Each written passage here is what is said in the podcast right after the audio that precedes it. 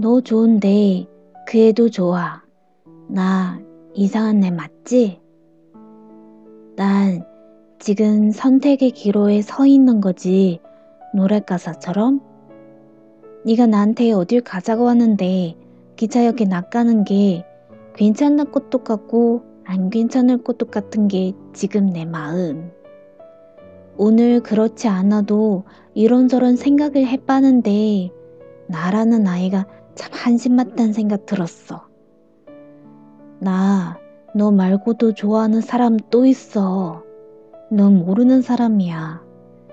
너랑 비슷한 시기에 된 이상한 건 아무리 너를 맨 앞에 놓으려고 해도 두 사람 어깨가 똑같아서 매일 저울은 양쪽 다 팽팽했다는 거야.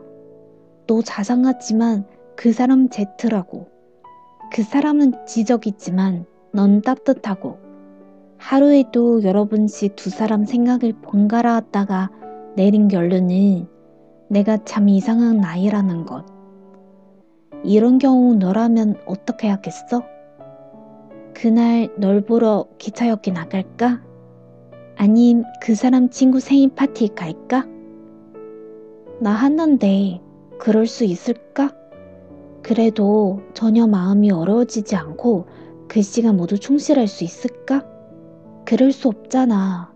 사랑은 둘이 하는 거지 셋이서 할 수 있는 게 아니잖아. 난 네가 좋은데 난 그 사람 좋은데 나는 나 하나뿐이라는 사실이 슬퍼. 난 내가 둘이었으면 좋겠어. 그래서 이렇게 힘든 나를 가끔 좀 안아줬으면 좋겠어.